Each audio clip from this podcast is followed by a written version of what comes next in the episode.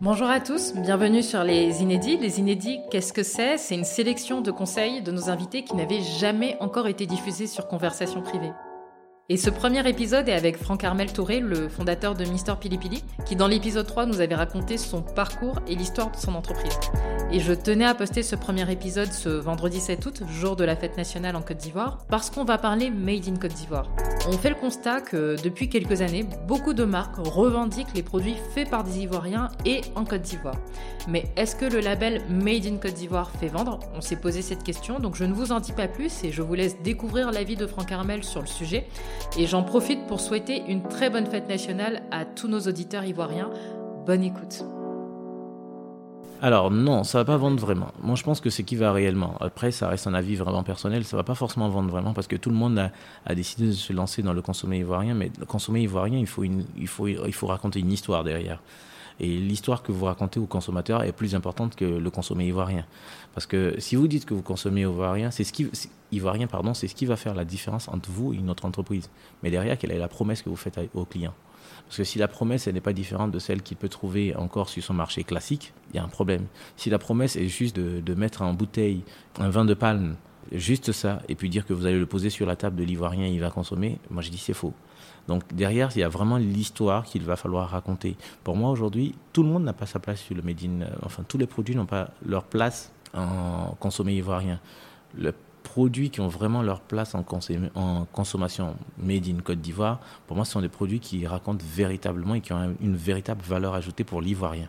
Sans valeur ajoutée, il n'y a pas vraiment besoin de, parler de, de, de consommer ivoirien, en fait. Parce que moi, je regarde mon poulet, il n'est pas forcément. Euh, voilà, la recette, le poulet pané n'a pas été créé par, par un Ivoirien, ça a été créé par un Américain. Donc, euh, pour, tout porte à croire qu'il ne s'agit pas forcément de consommer ivoirien, il s'agit de savoir qu'est-ce qu'on valorise, en fait, et comment le valoriser et comment le mettre en, dans une histoire pour que l'Ivoirien se l'approprie. D'accord. Et qu'est-ce que Mister Pili Pili valorise? Alors, nous, on valorise en fait euh, déjà l'histoire que nous racontons en fait au niveau de Mister Pili Pili, c'est une histoire en fait de retrouvailles en fait derrière un poulet. Jusqu'à encore un an, ce qu'on faisait, ce qu'on passait notre temps à faire, c'était d'éviter de faire des menus solo.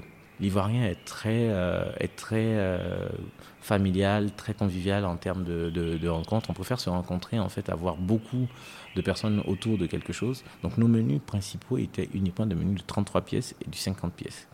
Donc, juste pour dire qu'on n'avait même pas l'intention de faire de menus solo, c'est maintenant qu'on le fait pour pouvoir permettre à certaines personnes de découvrir, et encore, même parfois, c'est sur des promos.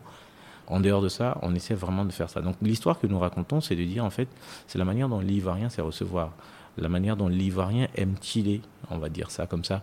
Euh, c'est vraiment cette histoire que nous racontons à travers nos produits. Donc on va, se, baser sur tout ce qui est buzz, tout ce qui est histoire, tout ce qui est mode de vie à l'ivoirienne, tout ce qui est, euh, comme on dit ici, attachement. C'est tout ça qu'on va prendre pour communiquer en fait, pour permettre à l'ivoirien de s'approprier l'histoire.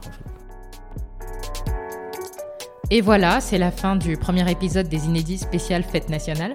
Si vous avez aimé cet épisode, n'hésitez pas à le partager sur WhatsApp à vos proches, laisser une note sur Apple Podcast ou bien nous suivre sur les comptes Instagram et LinkedIn de Conversation Privée. Ça nous sera d'un très grand soutien. Et on se retrouve le 18 août pour le prochain épisode des Inédits, donc je vous dis à très bientôt.